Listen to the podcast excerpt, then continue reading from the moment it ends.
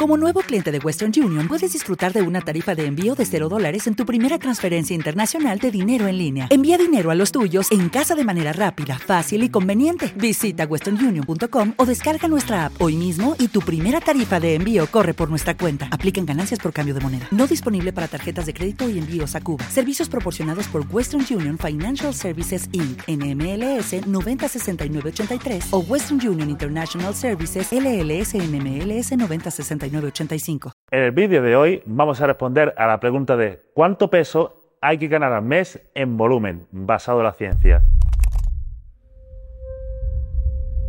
Para responder a esta pregunta vamos a dividir el vídeo en dos partes. Una, ¿qué necesitamos para ganar masa muscular? Y dos, ¿cuánto tengo que comer para ganar músculo? Así que, sin más dilación, vamos a ello.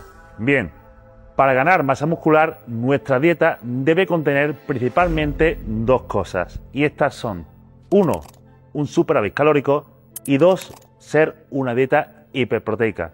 Pero espera un momento, ¿qué significa cada cosa? Cuando hablamos de un superávit calórico, hablamos de ingerir más calorías de las que gastamos diariamente.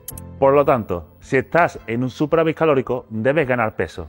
Si no se gana peso, por definición, no estás en un superávit calórico. Y cuando hablamos de dieta hiperproteica, como norma general, hacemos referencia a toda aquella dieta cuya cantidad diaria de proteína es igual o superior a 1,6 gramos por kilogramo de peso corporal. Por ejemplo, si pesamos 80 kilogramos, esto sería ingerir 128 gramos más o menos de proteína al día.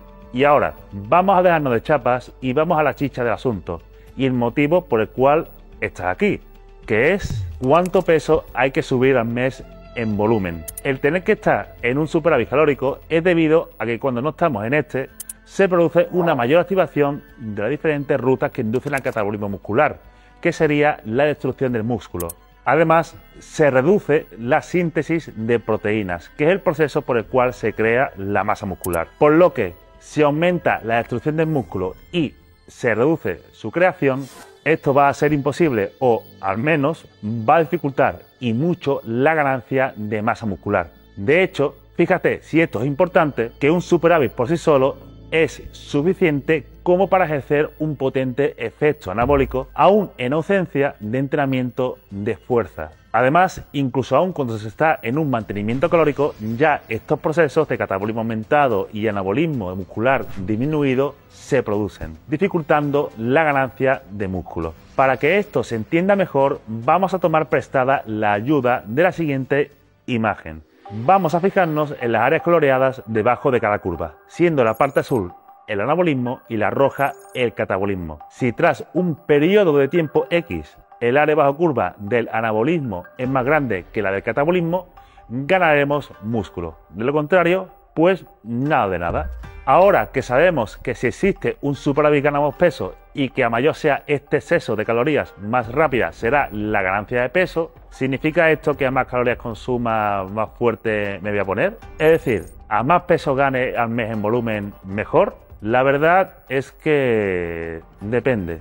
Esto se debe a que a más rápido se gane peso, más grasa se ganará en el camino. Por lo que según la evidencia actual, que determina la velocidad con la que podemos subir de peso, dicha evidencia actual es mixta y depende de varios factores. Y de hecho, estoy seguro de que el factor más importante sea el que menos te esperas. Pero bueno, voy a dejarme de rollo y vamos a descubrir cuáles son estos factores que nos dice la evidencia. 1. Porcentaje graso de partida. 2. Nivel de individuo. 3. Edad. 4. Estado hormonal. 5. Estilo de vida. Y 6. Uso de suplementos. Y una vez listados, ¿sabré decirme cuál es más importante? Pues con diferencia es el nivel del individuo. Es decir, si estamos hablando de principiantes, intermedios o avanzados. Por ejemplo, en personas desentenadas se ha visto que cuando se emplea un superávit calórico de unas 2.000 calorías diarias en combinación con entrenamiento de fuerza, prácticamente la totalidad del peso que se gana proviene del músculo.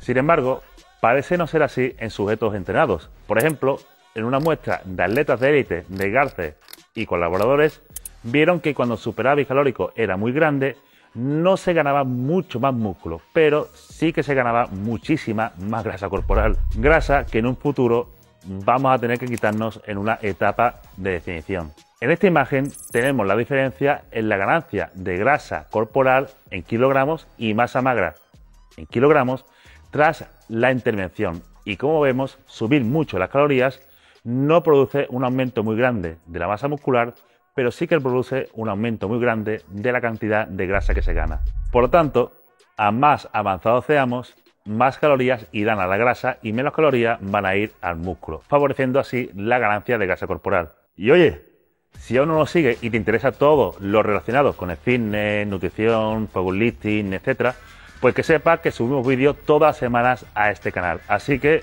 suscríbete, que es gratis y me financia de Mercedes. Volviendo al tema, Alan Aragon y compañía en 2020 nos proporcionaron una serie de recomendaciones en torno a las calorías a consumir con el objetivo de ganar músculo. Todo esto te lo resumo en esta tabla, la cual te voy a explicar ahora mismo. Hacemos diferencia entre dos niveles, novatos y avanzados. Novato vamos a tomarlo como todo aquel que lleve menos de un año y avanzado pues el resto. En novatos podemos mantener un superávit calórico muy elevado de unas 500 a 1000 calorías diarias y en avanzado pues prácticamente la mitad, por lo comentado anteriormente. Además, la ingesta de hidratos debe ser lo más alta posible y también podemos aprovecharnos de comer más proteína para minimizar la ganancia de grasa. De hecho, estas recomendaciones van en la misma línea que las dadas anteriormente por otros autores en donde se recomienda un superávit energético, el cual nos permite ganar entre un 0,25 0,5% del peso corporal total a la semana, lo que se traduce en una ganancia de peso corporal al mes de entre el 1 al 2%. Y bien, ya hemos respondido a la primera pregunta de cuánto peso hay que ganar al mes en volumen.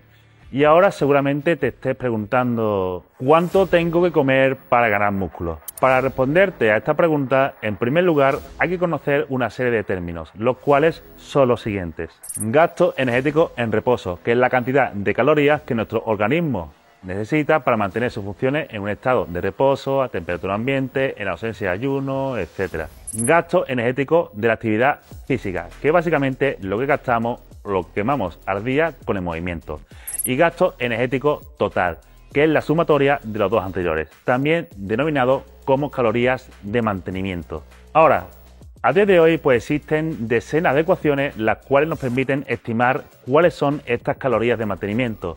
Sin embargo, una forma fácil y rápida de calcular estas calorías de mantenimiento que poca gente conoce sería simplemente multiplicar tu peso corporal total por 33. Con este dato es importante destacar que por cada 100 calorías de superávit o déficit diario dentro de un periodo de una semana, ganaremos o perderemos unos 90 gramos de peso corporal. Por lo que, si por ejemplo queremos ganar un 0,5% del peso corporal total a la semana y pesamos 80 kilogramos, esto supondría un superávit calórico de unas 400 calorías.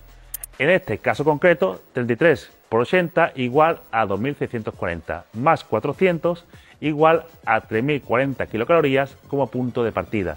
Este sería el paso a paso para calcular nuestro consumo calórico inicial. Y ya a partir de aquí, 1. Realiza el menú de tu dieta y ciñete a este menú durante 7 días sin tocar prácticamente nada. Y todo lo que comas lo apuntas en una aplicación de conteo calórico como Fat Secret y saca una media de calorías consumidas en esa semana. 2. Pésate y de ser posible que sea diario y en las mismas condiciones para ver tendencia de peso y así evitar errores de medición. Luego coge la referencia del día 0 y del día 7 y recuerda lo que hemos dicho anteriormente. Por cada 90 gramos de peso que pierdas significa que estás en un déficit diario de unas 100 calorías y por cada 90 gramos de peso que haya ganado significa que está en un superávit calórico de unas 100 calorías. Y ya basándonos en esto, pues ajusta según tu objetivo, sumando o restando calorías de forma progresiva y volviendo a calcularlo todo semanalmente. Y hasta aquí el vídeo de hoy. Espero que te haya gustado. Y por cierto, si quieres prepararte como entrenador personal de forma 100% legal en España, de The Fish Generation tenemos una formación donde te vamos a enseñar cómo programar entrenamientos y todo lo que necesitas saber sobre nutrición y fitness. Tienes toda la información en el primer enlace de la descripción y en el primer comentario. Mi nombre es Carlos Mejías y nos vemos en el próximo vídeo.